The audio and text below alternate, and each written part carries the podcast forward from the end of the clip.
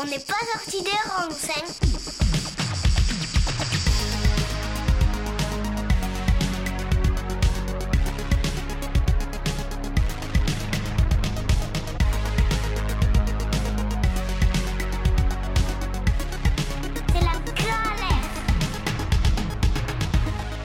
Salut à tous.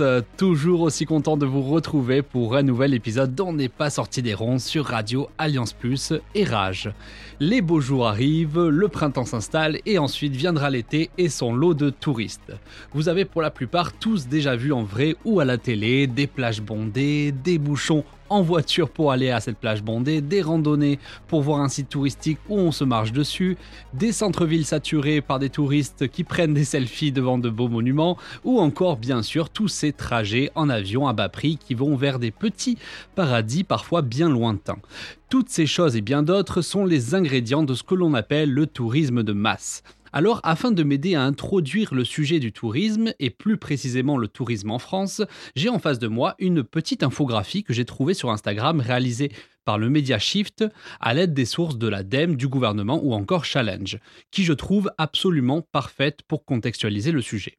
Alors elle dit quoi cette infographie? Ben elle nous raconte que le tourisme en France a commencé son essor en 1936 avec l'instauration par le Front populaire de 12 jours de congés payés.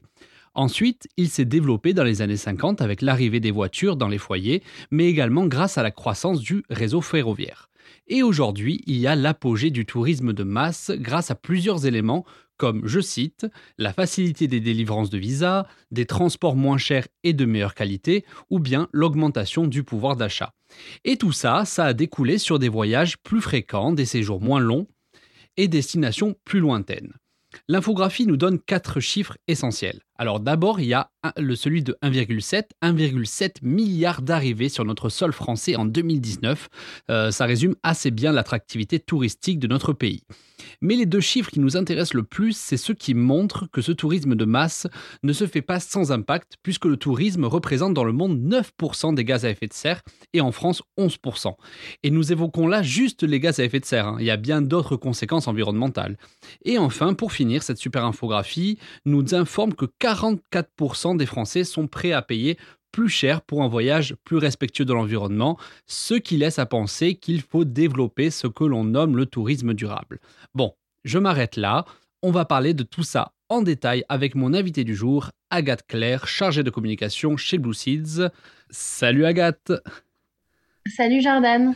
Bon bah je suis trop contente euh, donc d'accueillir pour, euh, pour cette émission. Donc là on est à distance, on est en Zoom, donc je préviens les auditeurs au cas où si la qualité est un peu moins bonne que, que d'habitude. Donc euh, je vais te poser les trois premières questions classiques. Qui es-tu? Que fais-tu? Et pourquoi le fais-tu?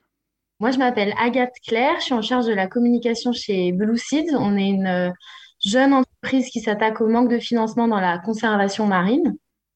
Et pourquoi je fais ça? Euh, En fait, ça fait, euh, c'est depuis toujours, euh, l'océan me, fascine et m'inspire. J'ai la chance de m'y rendre assez régulièrement.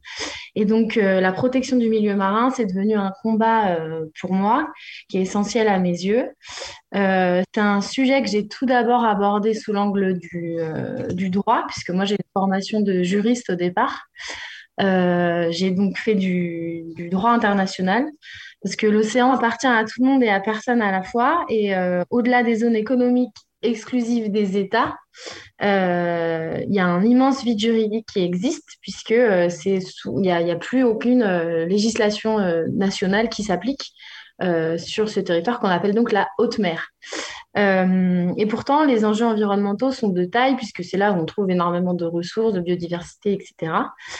Pourtant, la navigation, la pêche et toute autre activité humaine euh, persistent et euh, il y a vraiment très peu, voire pas du tout de contrôle euh, qui s'applique.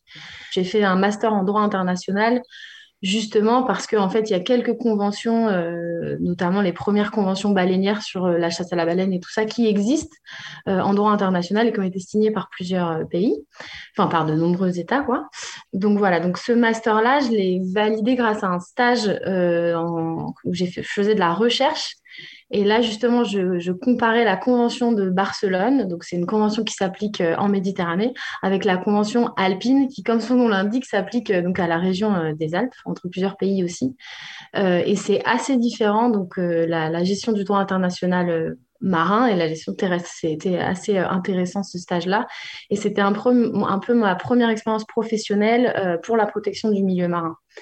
Euh, j'avais aussi eu la chance, dans, un cadre, euh, dans le cadre d'un projet étudiant, de travailler avec, à l'époque, il n'existait pas encore, mais avec le parc euh, national des Calanques, notamment sur tout ce qui est parti donc euh, conservation et tourisme. Euh, comment est-ce qu'on le parc national des Calanques c'est très fréquenté par les touristes. Il y a énormément d'activités de, de, de, de, tourisme qui, qui s'opèrent. Et donc comment est-ce qu'on crée un cadre de conservation sur ces lieux-là? Donc ça, c'était assez intéressant. C'était aussi une, une, expérience entre tourisme et conservation. voilà. Et donc, bah, tu me fais la, parfaite transition donc, euh, sur, euh, sur le sujet qu'on va évoquer aujourd'hui. Donc, on va, on va aborder à la fois la conservation et à la fois le tourisme. Euh, on va surtout introduire le lien entre l'écologie et le tourisme dans un premier temps. Donc, je vais te poser une première question. pourquoi bon, est-ce qu'on dit que le tourisme impacte l'environnement et donc forcément participe au changement climatique? Malgré, le, malgré la pandémie qui a, a eu, que tout le monde connaît, donc euh, le, Covid, euh, le tourisme, ça reste quand même le troisième secteur économique mondial et ça représente 10% du PIB mondial on était 1, euh, je dis on parce que j'en fais aussi partie, il faut pas se mentir, on était 1,4 milliard à voyager en 2018, euh, donc euh, c'est assez énorme. Et donc c'est pas du tout sans conséquence puisque en fait le tourisme est à l'origine de 5% des émissions de gaz à effet de serre, donc c'est énorme. Évidemment, c'est lié aux moyens de transport, notamment l'avion. Euh, mais l'empreinte carbone est aussi liée aussi à la, donc, euh, aux infrastructures touristiques, aux hébergements, à la nourriture, etc., qu'on a besoin euh, quand, on est, quand on est voyageur. donc ça, c'est un impact qui, pour moi, à mon sens, est l'un des, des plus graves, l'impact négatif du tourisme. Il y a bien sûr la surconsommation des ressources naturelles puisque en fait, euh, en tant que, enfin, l'industrie, le secteur du tourisme a besoin d'énormément euh, de production d'énergie, d'eau, de nourriture. Euh, il y a également l'augmentation considérable de, des déchets marins. pour information, le WWF avait fait un rapport où il mentionnait que 52% des déchets retrouvés en Méditerranée étaient liés euh, au tourisme balnéaire. Donc, euh, c'est assez conséquent aussi en termes de, de déchets. Euh, ensuite, il y a bien sûr tout ce qui va être donc, bétonisation, déforestation des zones naturelles, puisque pour ce secteur-là, on a besoin de construire énormément d'infrastructures, des hôtels. Parfois, on retrouve même des golfs dans des endroits euh, sans eau, donc c'est euh, assez aberrant. Euh, on a aussi tout ce qui va être la pollution de l'eau, des sols, par exemple avec les crèmes solaires. Donc ça, on en parle souvent. Mais il y a aussi certains territoires où les je, vais parler un peu, ça va être un peu technique, mais les stations d'épuration hors saison, elles sont tout à fait aptes à recevoir la quantité d'eau à, traiter euh, normalement, mais lorsque euh, la, population locale triple ou euh, enfin double ou triple, la station d'épuration n'est plus vraiment apte à, gérer tout ça et donc ça se retrouve dans le milieu naturel et notamment le milieu marin. Il y a aussi beaucoup d'impacts qui, à mon sens, sont très importants et devraient être tout autant mis en avant que les impacts environnementaux. Ça va être les impacts sociaux, économiques et culturels. Euh, sur certaines zones euh, du monde, en fait, le, développement du tourisme a créé une forte inflation parce qu'en fait, ça augmente les prix et ça fait que les populations locales après ne peuvent pas euh, avoir accès à, à certains, par exemple des restaurants, des épiceries, etc., où les prix ont fortement augmenté. Euh, il peut y avoir aussi une augmentation de la criminalité ou du tourisme sexuel. Ça, c'est euh, aussi euh, important à, noter. Et enfin, sur les impacts culturels, c'est pour moi tout aussi grave. C'est tout ce qui peut faire de la culture une sorte de folklore, quelque chose de, de pas. Enfin, les les, communautés locales qui, ont, qui, enfin, qui vont être obligées d'un peu folkloriser. Ouais, on instrumentalise un peu la culture locale. voilà, c'est ça. Et au prix de parfois, moi, quand j'habitais au Costa Rica, j'ai vu certaines au prix parfois d'une sorte de, dignité de leur culture, c'est-à-dire que mm. c'est vraiment, euh, c'est vraiment folklorisé, euh, par exemple euh, des danses de certaines communautés, etc., qui sont parfois fausses, enfin ou en tout cas vraiment trop mises en scène pour pour être crédibles, et donc c'est ça peut ça pose énormément de, questions. Donc ça c'est pour les, les impacts du tourisme Ouais. Puis même pour compléter euh, ce que tu disais sur le, sur le côté euh, sociétal, c'est que par exemple, moi j'ai voyagé quelques années en Indonésie et on pouvait, euh, il y avait une frontière extrêmement mince entre les bidonvilles et les zones pour les, pour les touristes et ça, quand même, il y avait, ça, ça, rend une atmosphère quand même qui est très. Enfin, moi, pour moi, c'était extrêmement compliqué à, à, à voir parce qu'en fait, au final, une sorte de il y a des gens très riches qui vont côtoyer, euh, qui vont venir avec leur pouvoir d'achat, profiter de profiter du contexte local. Et du coup tu as les bidonvilles à côté, donc cette pauvreté apparente. Euh, et du coup également la richesse apparente pour les locaux. Et je crois qu'il y avait un copain qui est, à moi qui est allé dans son enfance à, à, Punta Cana, je crois, en Amérique centrale, et c'est très connu aussi, où tu as des murs carrément pour cacher presque la, la pauvreté, et de l'autre côté, euh, les, les, lodges, les choses pour les... Tout à fait, exactement. Et donc, je te propose maintenant d'évoquer un peu les, alternatives à, tout ça. Donc, euh, dans, mon introduction tout à l'heure, j'ai abordé un peu le, sujet du, tourisme durable. Est-ce que tu peux m'en parler? Euh, oui, bien sûr. Du coup, le, tourisme durable, c'est euh, c'est un vaste concept qui euh, englobe beaucoup, beaucoup de choses. pour mettre un petit peu un cadre à tout ça, l'Organisation mondiale du tourisme, elle l'a défini, c'est un tourisme qui tient pleinement compte de ses impacts économiques, sociaux et environnementaux actuels et futurs en répondant aux besoins des visiteurs, des professionnels, de l'environnement et des communautés d'accueil. Euh, ça peut donc évidemment se présenter comme une alternative aux pratiques de tourisme euh, traditionnel, tourisme de masse. Euh, mais il faut savoir qu'il y a énormément de formes de tourisme durable. notamment, par exemple, on parle souvent de tourisme responsable. Donc ça, c'est une démarche volontaire du voyageur pour minimiser son impact sur la vie locale et la biodiversité des régions qu'il qui va aller visiter. on parle aussi parfois de tourisme communautaire. Donc ça, c'est euh, assez intéressant. Donc ça, ce sont des, des, des, des destinations euh, touristiques qui sont entièrement gérées par les populations locales. Euh, on parle aussi parfois de tourisme équitable, donc au même titre que le commerce équitable, c'est un tourisme qui veille à une juste rémunération entre, ben, au sein des communautés, parce qu'en fait, le, tourisme, malheureusement, si ça génère énormément de, de, de, de, revenus, euh, ça va pas du tout toujours euh, dans la poche euh, des, euh, des, des, personnes visitées, des, des communautés locales.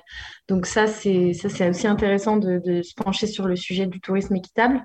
on parle aussi énormément d'écotourisme. Donc ça, l'écotourisme, c'est simplement un un tourisme en milieu naturel. Par exemple, aller faire de l'observation d'oiseaux, euh, ça, fait partie de l'écotourisme. Aller faire une rando en pleine nature, c'est aussi de l'écotourisme. Euh, on parle aussi parfois de tourisme solidaire. Donc ça, c'est euh, c'est un, donc euh, un tourisme qui, euh, qui génère des revenus dont une partie va être euh, déversée à des projets de développement locaux. Donc ça, c'est assez intéressant aussi. comme je te le dis, il y a énormément, énormément de types de tourisme durable. Je pense aussi là à l'agrotourisme. Donc l'agrotourisme, on peut, on peut, c'est simplement une expérience euh, touristique euh, dans, une, dans un site agricole ou par exemple le no-tourisme, ça va être sur le vin, etc.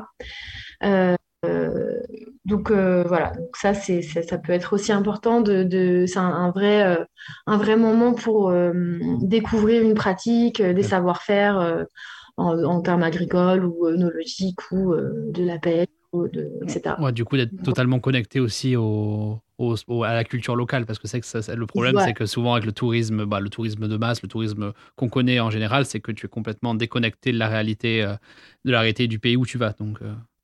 tout à fait tout à fait donc ça ça, ça te permet de, vraiment de vraiment découvrir une région euh, et des personnes qui sont vraiment impliquées dans, la, dans la vie d'un territoire. Alors, je vais te proposer de faire une petite pause musique et on se retrouve juste après.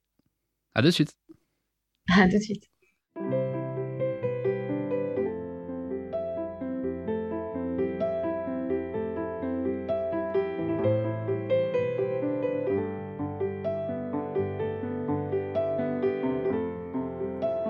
Shadows and stones. This place isn't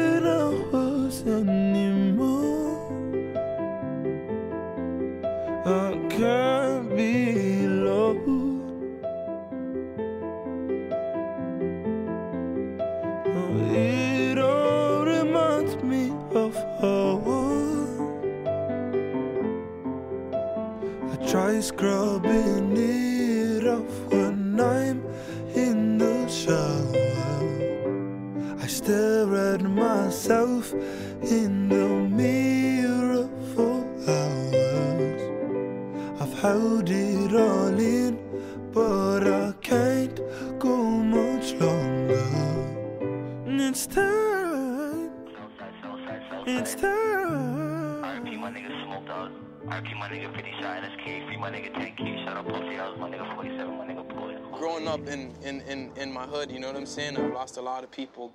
And I'm gonna let it go.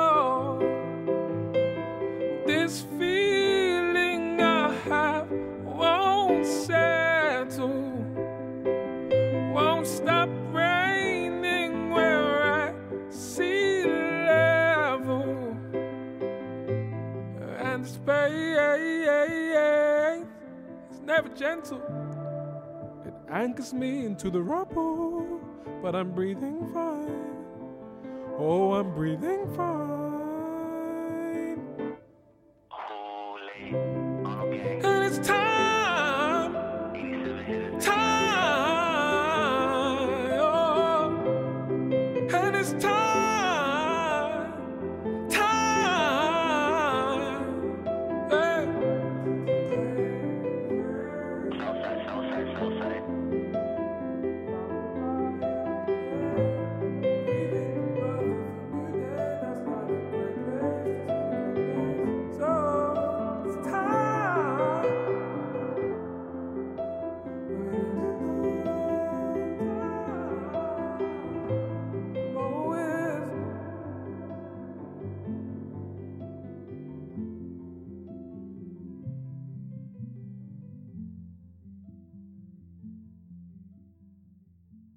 Nous revoilà sur Radio Alliance Plus et Rage avec Agathe, avec qui on parle de tourisme. Donc, euh, tu voulais me citer quelques exemples concrets de, tourisme durable Oui, j'avais deux exemples euh, à te, donner.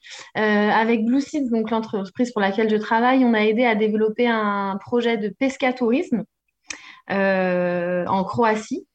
En fait, l'idée, c'est que tu embarques sur le bateau d'un pêcheur artisanal sur la mer Adriatique.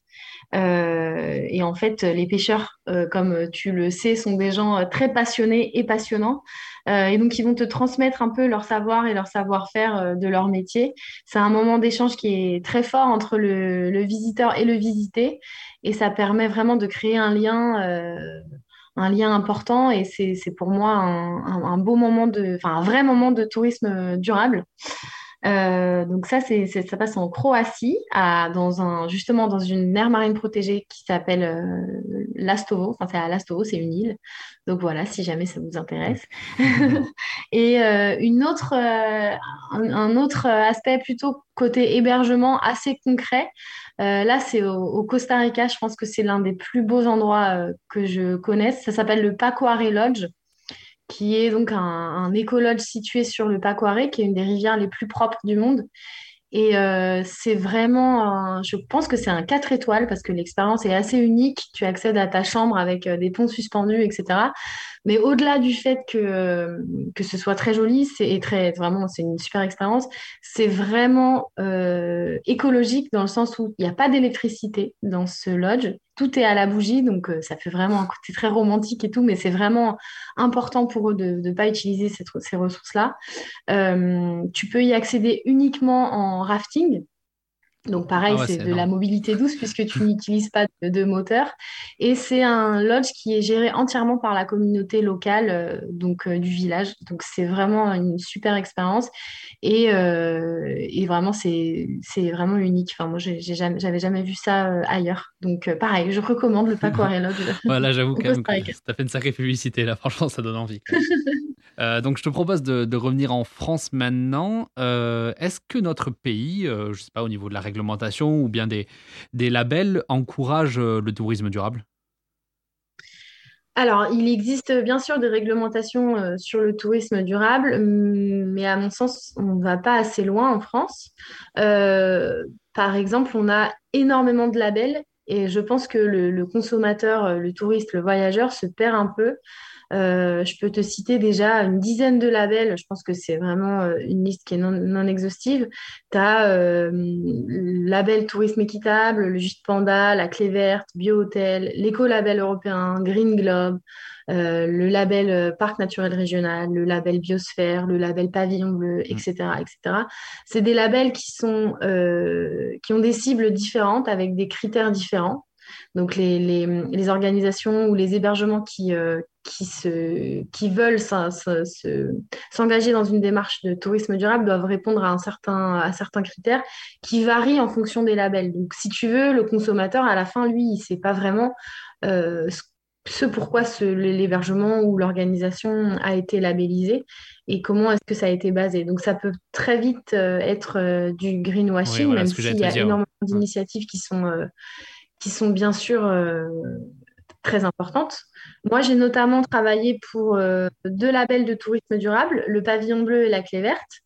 Donc le Pavillon bleu, c'est un label qui est destiné aux élus du littoral, donc on labellise euh, les plages. Et la Clé verte, c'est un label qui est destiné, là, pour le coup, aux gestionnaires d'hébergement touristique.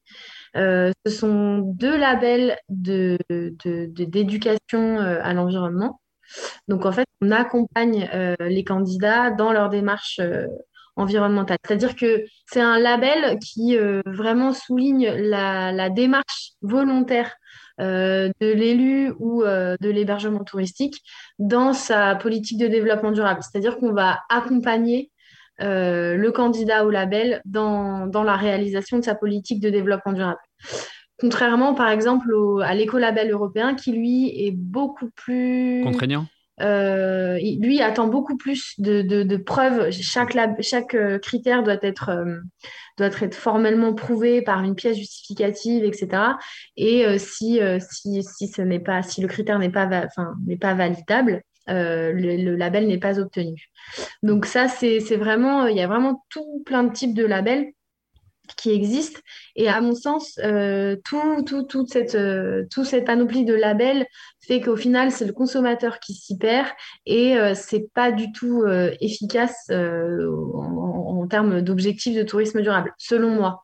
Euh, moi, j'ai eu une expérience assez importante au Costa Rica. J'y suis restée trois ans et j'aidais notamment les agences de voyage à obtenir un label qui s'appelle le CST, donc c'est le certification de tourisme durable.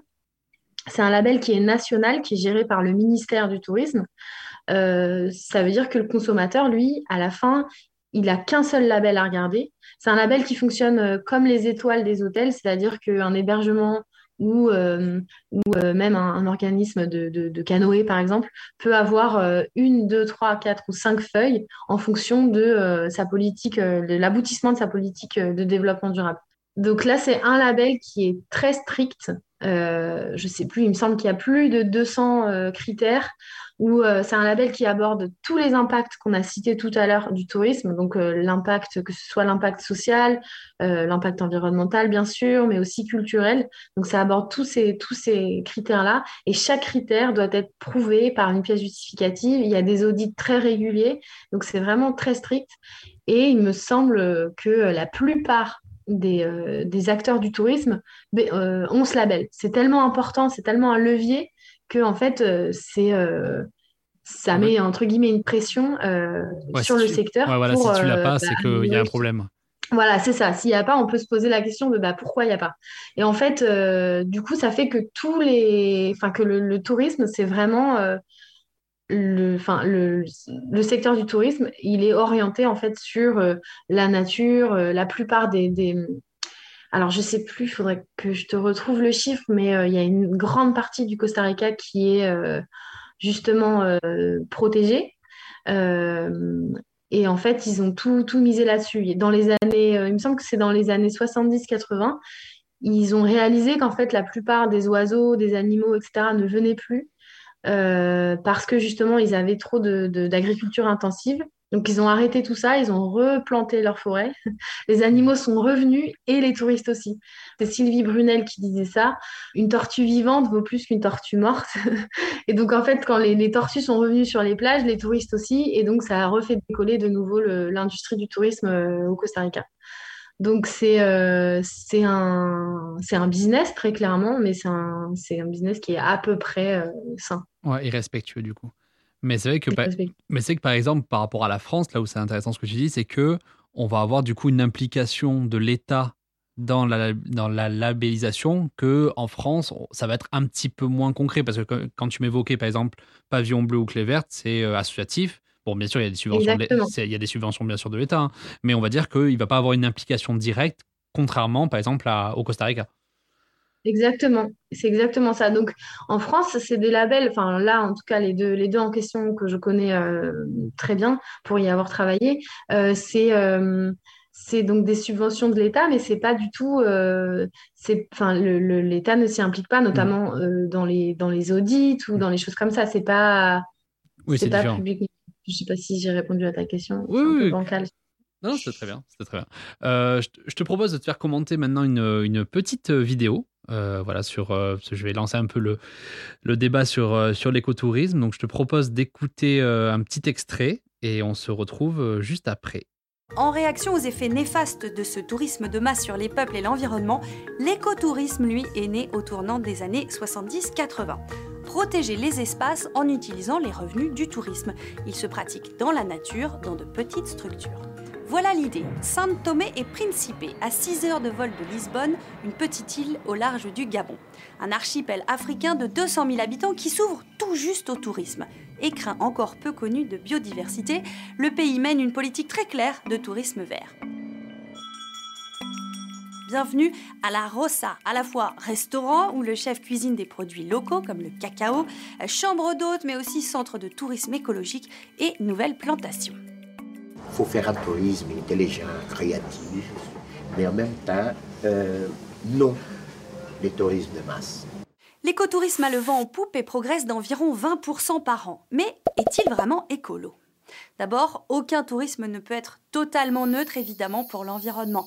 Il faut bien se déplacer, prendre l'avion ou le train, construire des hôtels, des routes pour accéder quelque part, surtout au fin fond d'une zone reculée.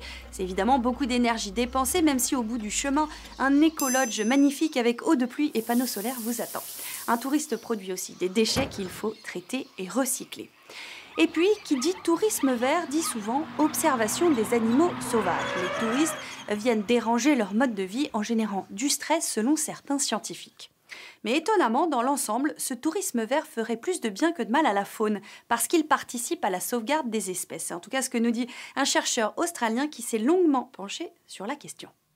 Voilà, donc pour le, petit extrait, euh, toi, Agathe, t'en, penses quoi de ça? C'est-à-dire que tu vu, donc la, journaliste, elle précise qu'à la fois, il va avoir ce côté négatif, parce que forcément, quand on dit tourisme, on dit euh, forcément des infrastructures qui vont avec et qui vont avoir euh, leur impact, mais aussi que ça peut être un, vrai levier d'action au niveau de, la conservation des, espèces locales, etc.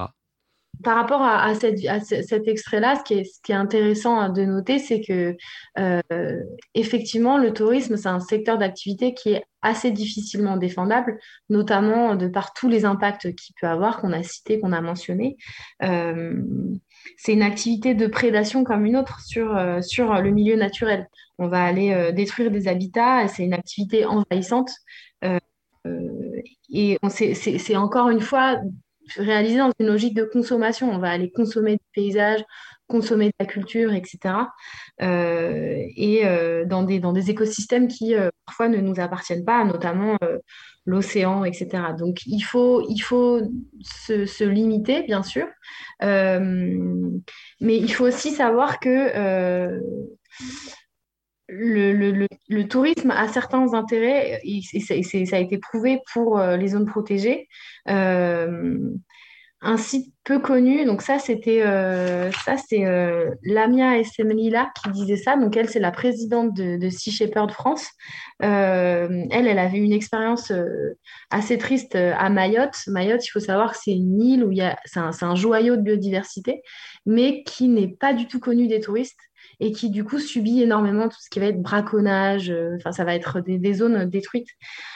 Alors que dans des zones euh, touristiques où euh, il y a une richesse en termes de biodiversité, le braconnage va être totalement limité, va être contrôlé en fait. Il y a un autre exemple comme ça, où dans les pays du nord de l'Europe, je ne sais plus exactement lesquels, les, les, organismes de whale watching, donc ce qui va être le, l'embarcation à bord de touristes pour aller observer les baleines, euh, ils ont souvent été en, lutte contre euh, justement les, euh, les, baleiniers, parce que dans ces pays-là, on, pêche encore la baleine. Donc c'est l'industrie du tourisme qui est un peu, enfin si, si je, grossis le, terme, qui est un peu allé sauver les, baleines. quoi. C'est en ce sens-là, si tu veux, que le tourisme est, est essentiel dans certaines zones du monde voilà, tout est encore une fois, tout est une question de, dosage. Euh, la ligne, elle est assez fine entre mm. euh, l'exploitation euh, pour le tourisme et la préservation du milieu pour le tourisme. Tu vois, c'est, Puis surtout, comme tu dis, le, quand tu dis qu'il va falloir qu'on, se limite, tu me fais un peu une, une, parfaite passerelle quand tu, quand tu me dis que le tourisme, donc on doit limiter le tourisme parce que moi, forcément, dans ma tête, si tu me dis limiter le tourisme, ça veut dire qu'on va revenir des décennies en arrière et relancer une certaine forme de, tourisme élitiste et donc accessible euh, qu'aux plus riches. T'en penses quoi? Euh, À mon sens, il me semble que le tourisme international, qu'il soit durable ou pas, est déjà élitiste. Parce qu'en fait, euh, il faut savoir qu'il y a seulement 5%, enfin seulement, entre guillemets, 5% de la population mondiale qui voyage hors de leur pays. Ça veut dire que 95% ne se permettent pas du tout ce luxe-là. Et en somme, euh, c'est-à-dire que 5% de la population mondiale euh, est responsable de, des 8% d'émissions de CO2 du tourisme. Si on, si on grossit encore une fois euh, tout ça, de par l'aviation, les infrastructures, la nourriture, etc. Donc, à mon sens, c'est déjà le, tourisme international est déjà élitiste. Donc, euh, ah. non, mais clairement, tu as, totalement raison, vu, comme ça, avec ces chiffres-là. Euh, mais donc, donc, on va re-rentrer un peu là, je vais te, relancer sur, euh, sur le sujet de la conservation. C'est-à-dire que là, tu m'as un peu abordé ce, sujet-là. Donc, l'avenir, ça va être mêlé forcément donc tourisme et conservation. Et comment faire quoi alors, comment faire? Ça, c'est une question assez philosophique. Est-ce qu'il faut mettre ou pas la nature sous cloche et ne plus la rendre accessible? Moi, je pars du principe qu'une expérience touristique, euh, il faut en revenir un peu euh, sensibilisé, un peu grandi. c'est, ça doit pas, enfin, l'industrie du tourisme, ça doit ça devrait pas être un secteur économique comme les autres. Ça devrait vraiment être un moteur pour la protection de la, biodiversité. Ça devrait être un, ambassadeur de la nature mmh. presque. à partir du moment où évidemment il est, il est encore une fois bien fait à l'avenir, euh, selon moi, le tourisme euh, doit vraiment euh, prendre ce rôle de, valorisation d'un territoire plus que de destruction. Et les revenus du tourisme, par exemple, devraient être redirigés vers des initiatives de conservation marine. c'est notamment ce que nous, on fait chez Blue Seeds on, accompagne les aires marines protégées. Donc, les aires marines protégées, c'est des espaces qui sont, euh, comme son nom l'indique, protégés euh, le long du littoral ou alors en mer, euh, et qui nécessitent, pour, être, pour atteindre leurs objectifs de conservation, ils nécessitent des moyens, des moyens financiers et humains pour, par exemple, aller faire des inventaires de poissons, pour aller justement sensibiliser les pêcheurs, pour aller essayer de contrôler un peu les touristes qui, sont, qui peuvent être parfois sur, le, sur ces zones-là. Donc tout ça, ça demande des moyens financiers et humains. Il y a certains pays comme en France où ces initiatives-là de conservation ont des subventions publiques. En revanche, tu as plein de pays dans le monde entier, notamment les pays euh, du Sud, euh, qui ont besoin, euh, qui ont besoin d'avoir des financements. Et il y a plein de personnes sur, le, sur place qui sont passionnées, qui ont envie justement de protéger leur, leur territoire et qui n'ont pas forcément les moyens, et pour qui le tourisme peut être une source de revenus. on va par exemple, avec Blue Seed, on va par exemple mettre en place accompagner ces initiatives de conservation à mettre en place euh, éventuellement des droits d'entrée. Donc les droits d'entrée, ça va être euh, euh, faire payer un visiteur pour qu'il puisse aller visiter une aire marine protégée.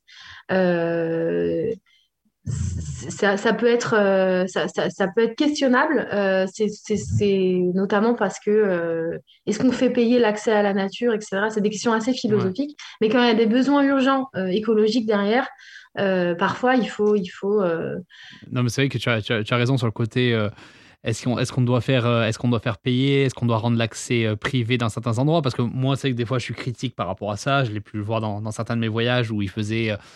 En gros, ils privatisaient des endroits qui, pour moi, n'appartenaient pas forcément à la personne qui le privatisait.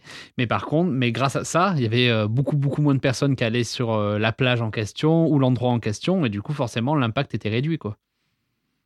Exactement, parce qu'en fait, il y a souvent ce problème-là dans les, dans les sites. Euh, dans, les sites naturels, c'est tout ce qui va être euh, la surfréquentation. On l'a vu euh, encore, on le voit chaque été dans les, dans les calanques avec les sentiers côtiers surfréquentés.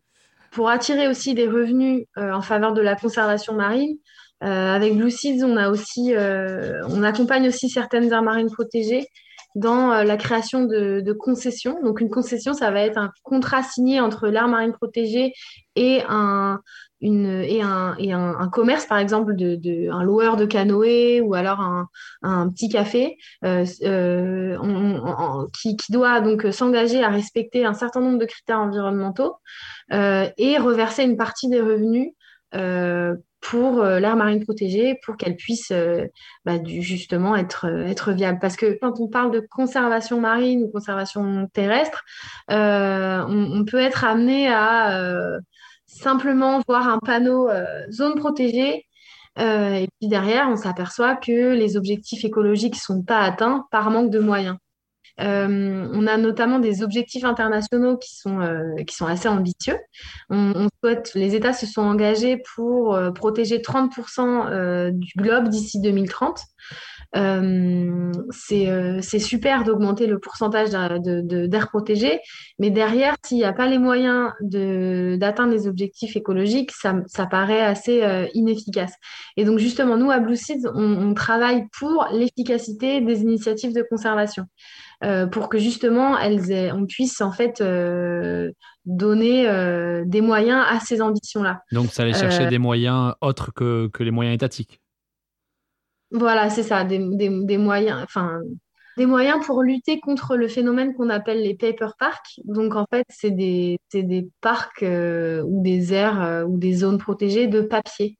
Donc clairement des coquilles vides où, comme je le disais tout à l'heure, tu vas avoir le panneau zone euh, naturelle protégée, et puis derrière, euh, pas grand-chose. Mmh. Donc euh, voilà, par faute de moyens financiers ou humains, ou de temps, etc. Et les moyens qui peuvent être trouvés hors des, hors des subventions, par exemple des États ou de l'Union européenne ou des choses comme ça, ils peuvent venir de, de, de personnes privées, d'investisseurs, de, choses comme ça? Alors euh, oui, ça peut, c'est des, enfin, au niveau de la finance de la conservation, euh, comme je te le disais, en France, on a, beaucoup de, subventions européennes, subventions publiques, etc.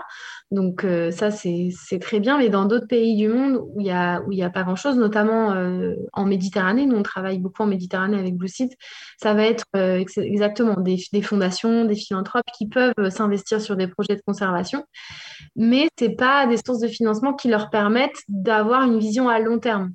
Euh, il faut vraiment que, que les aires marines protégées puissent s'autofinancer pour justement avoir un plan, euh, un business plan, il faut dire ce qui est, euh, sur le long terme pour avoir euh, justement leurs objectifs atteints. Parce qu'en fait, comme tu le sais, l'écologie, ça prend du temps. Enfin, les, les objectifs concrets et leurs résultats, l'aboutissement, ça prend, ça prend du temps de, de reconstruire un écosystème, de restaurer des, des, des, zones naturelles, etc. Ça, ça prend du temps, ça prend pas deux ans. Et souvent, les, les projets, on les finance sur un, deux, trois 5 ans maximum, mais c'est mais ça c'est pas possible de il faut pouvoir diversifier en fait mm. les sources de financement pour la conservation marine.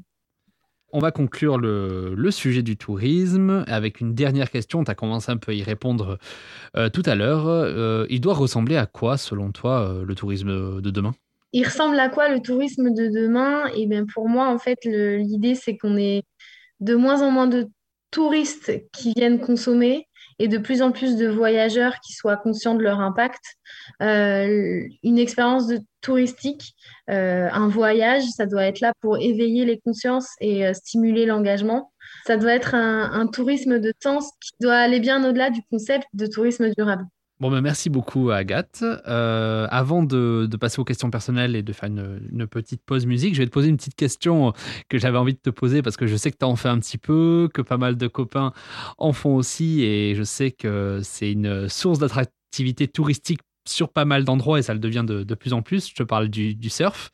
Euh, je sais que le surf, voilà, ça, c'est vraiment le sport qui devient à la mode, comme ça a été, euh, comme c'est le ski comme ça a été le, ski. C'est un sport en fait qui, du coup, franchement, ça, voilà, c'est le sport qui est en contact avec la nature et tout, mais à la fois c'est un sport qui, voilà, qui impacte à la fois la crème solaire, la wax, etc. Et je voulais avoir ton avis sur les trucs comme ça qui deviennent de plus en plus accessibles et démocratisés. Euh, qu'est-ce qu'on fait en fait? Est-ce qu'on freine, enfin, on doit quoi? On doit freiner les gens d'en faire parce que ça va avoir un impact ou, le contraire, on laisse, faire euh, tout en espérant une, une transition quoi? Effectivement, Jordan, comme tu le mentionnes très bien, le surf, c'est loin d'être un sport écologique, euh, que ce soit euh, au niveau du néoprène de ta combi, euh, la, crème solaire ou encore l'époxy de ta planche. On est loin d'être sur un sport doux et bon pour la planète. En revanche, moi, comme j'ai pu le constater pendant mon expérience à Surfrider, c'est un, ça ça peut créer un certain déclic qui va, euh, qui va faire que tu peux t'engager encore plus pour le... Tu peux tomber amoureux de l'océan en faisant du surf. Et, euh, et ça, euh, ça peut après avoir des, des, des, envies de, de t'engager pour des associations, d'aller ramasser des déchets sur les plages. Bien sûr que c'est pas le seul truc que, tu puisses faire. Tu peux vraiment te dire que, enfin, t'engager dans, dans la protection du milieu marin quand tu es plusieurs fois par semaine dans l'eau à attendre les vagues. Oh, mais tu m'as dit un truc euh, trop cool là. T'as bossé à Surfrider. Ouais. Tu faisais quoi? J'ai bossé à Surfrider pendant quelques années.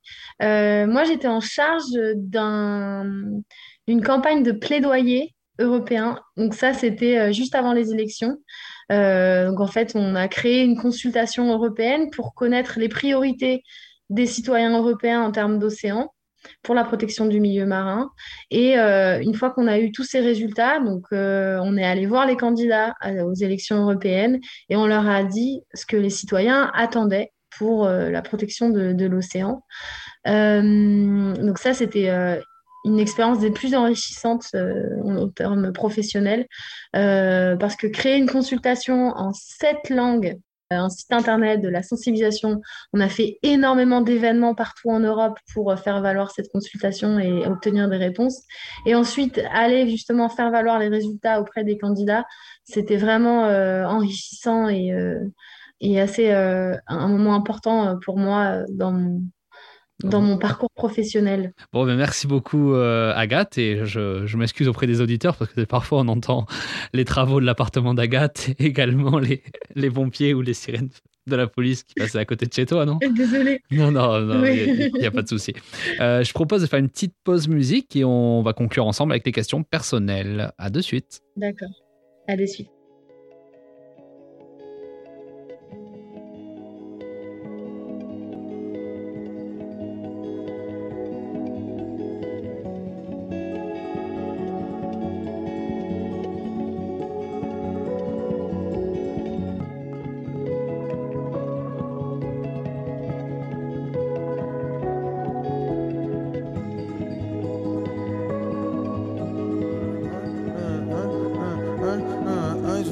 Lumière, que de la vie, que de la vibe, que de la graille. Je suis boosté, je suis en roue je suis high, je suis high, je fais ma tambouille, je fais mon bail. Depuis le time, depuis le time, je suis un enfant sous la pagaille. Depuis le time, depuis time, je veux que des parcs, que des piscines, que des mers, que des plages, que des beignets, que des sorbets, que des glaces, que des glaces. Je veux que des étés, que des vacances, que des départs, pas de retour. Que des étés, que des vacances, que des départs, loin des tours. Je suis un gosse, qu'a des gosses. Je suis un tenable, je suis un crevable, peu importe, j'ai de la force. Tout est possible, tout est faisable jusqu'à ma mort. Je serai un gosse, je suis un croyant, je suis incroyable.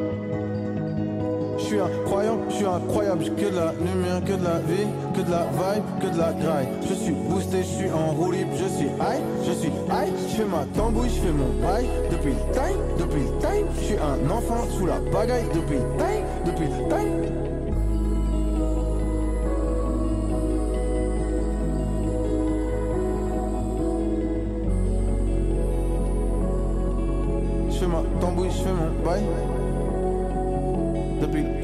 Time, depuis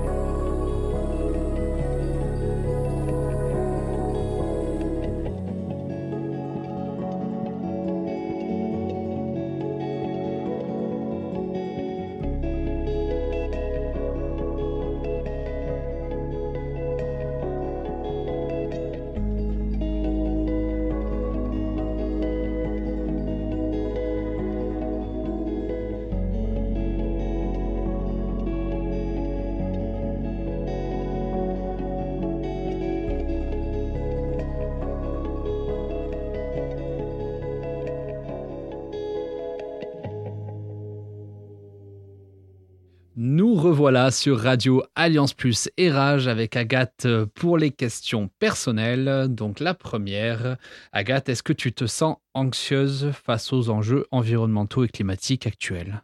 Oui, je me sens particulièrement anxieuse, notamment depuis la, sortie du dernier rapport du GIEC, dont personne euh, n'a parlé, notamment pendant la campagne. Euh, donc je suis assez anxieuse. Euh, je, travaille dans, la protection de, l'environnement depuis toujours, depuis du coup maintenant 8 ans. J'ai toujours été anxieuse. Après, je crois que c'est ça aussi qui a été le moteur de, tout ça, c'est cette anxiété. J'ai envie que les choses, j'ai envie que les choses bougent. Parfois, je désespère un peu et puis euh, parfois, ça va mieux et on s'y remet. On se remet au travail.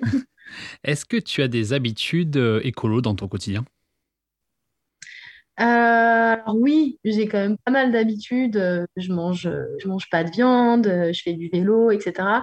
Mais celle que j'ai depuis quelques, quelques années maintenant et qui, euh, et qui me comble, on va dire, c'est de, j'achète plus de neuf. J'achète euh, vraiment, euh, que ce soit euh, les fringues, les meubles, tout ça, j'achète tout ça en seconde main. Il y a plein de, il y a plein de, de belles initiatives, de sites internet où tu peux trouver des super choses et faire des super affaires sans euh, devoir euh, euh, réutiliser des ressources naturelles pour créer un produit. Et puis surtout, en friperie, on trouve des trucs trop stylés. hein. Donc, Ouais. Et puis c'est quand même un, un super moment d'aller fouiller Bah dans les ouais, friperies et de ouais, trouver carrément. des pièces trop belles. Ah ouais, non, non, c'est trop trop bien. Euh, Est-ce que euh, tu as une œuvre à conseiller bon, sur, enfin, sur l'environnement ou en général hein? Alors moi, je me souviens, en fait, quand j'ai lu ta question, je me suis souvenu d'un coup de l'expo que j'étais allée voir à la Fondation Cartier en 2016, pour te dire que ça date et que ça m'a marqué. Euh, c'était un, voyage sonore dans le monde animal. Euh, l'artiste, il s'appelle Bernie Krause et c'est vraiment une immersion en pleine nature et, et en plein, en plein océan. On entend euh, les orcales, les baleines, euh, les dauphins, tout ça. Euh, et puis aussi dans la forêt tropicale, les bruits de la canopée, c'est assez merveilleux. Et voilà, donc c'est un artiste qui allait collecter des enregistrements sonores en pleine nature. Et, c'est assez, beau, on dirait un orchestre. Et moi, je me souviens que ça m'avait, beaucoup marqué, cette expo-là. Merci beaucoup. Est-ce que tu as une personnalité publique qui t'inspire? Oui, moi j'ai une personnalité publique qui m'inspire euh, énormément, je la suis partout. Elle s'appelle Rokhaya Diallo, donc elle a rien à voir, enfin rien à voir. Elle est engagée sur beaucoup de luttes, mais en tout cas l'écologie c'est pas euh, sa principale. Elle est euh, voilà, c'est une journaliste euh, française, militante féministe et antiraciste. Mm. Et en fait c'est sa manière de parler, c'est son, son aura un peu qui, qui m'inspire beaucoup. Et, euh, et voilà, et je, elle m'inspire euh, tous les jours. Euh, tu t'informes sur quels médias en général? Moi, je m'informe sur euh, principalement la radio. J'ai la radio en continu chez moi.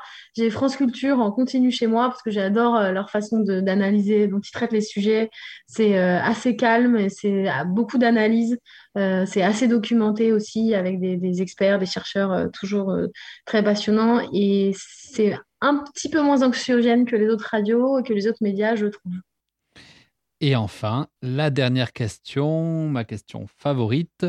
Bon, du coup, là, forcément, bon, là, au moment où on enregistre, on est entre deux tours. hein, donc, euh, on a déjà quand même deux, noms qui sortent du chapeau, qui sont Emmanuel Macron et, Marine Le Pen. Donc, euh, au moment où les auditeurs vont nous écouter, euh, ils sauront qui est notre, notre président ou notre présidente. Si tu avais en face de toi, donc, soit Marine Le Pen, soit Emmanuel Macron, quel conseil tu donnerais sur un axe environnemental de ton choix? Alors évidemment, je crois que je leur demanderais de mettre plus l'accent sur la protection de l'océan, qui est souvent le grand oublié de- des politiques environnementales. Euh, il faut savoir que c'est uniquement depuis 2015, par exemple, que on mentionne l'océan dans les accords sur le climat, alors que on doit à l'océan une respiration sur deux. C'est quand même le producteur principal d'oxygène. Et donc, je demanderais euh, au candidat ou à la candidate d'avoir un, de mettre l'accent sur euh, la protection de l'océan. Merci beaucoup, Agathe. C'était beaucoup trop cool comme interview. Bah, merci à toi, Jordan. C'était on- super ce moment. À très bientôt. À très bientôt, merci. Bon, bah, moi qui prends euh, quelques jours de vacances en Bretagne dans deux semaines, hein, je tâcherai en tout cas d'être euh, moins impactant hein, pour la côte euh, bretonne, hein, après tout ce qu'on s'est dit durant cette interview. Voilà, merci à vous les auditeurs d'être toujours à l'écoute et encore merci pour, les jolis retours que j'ai. La cagnotte Tipeee est toujours disponible sur la page Instagram et Facebook de l'émission. À très vite sur Radio Alliance Plus et Rage. On n'est pas sorti des ronces, mais on peut toujours essayer. Allez, bye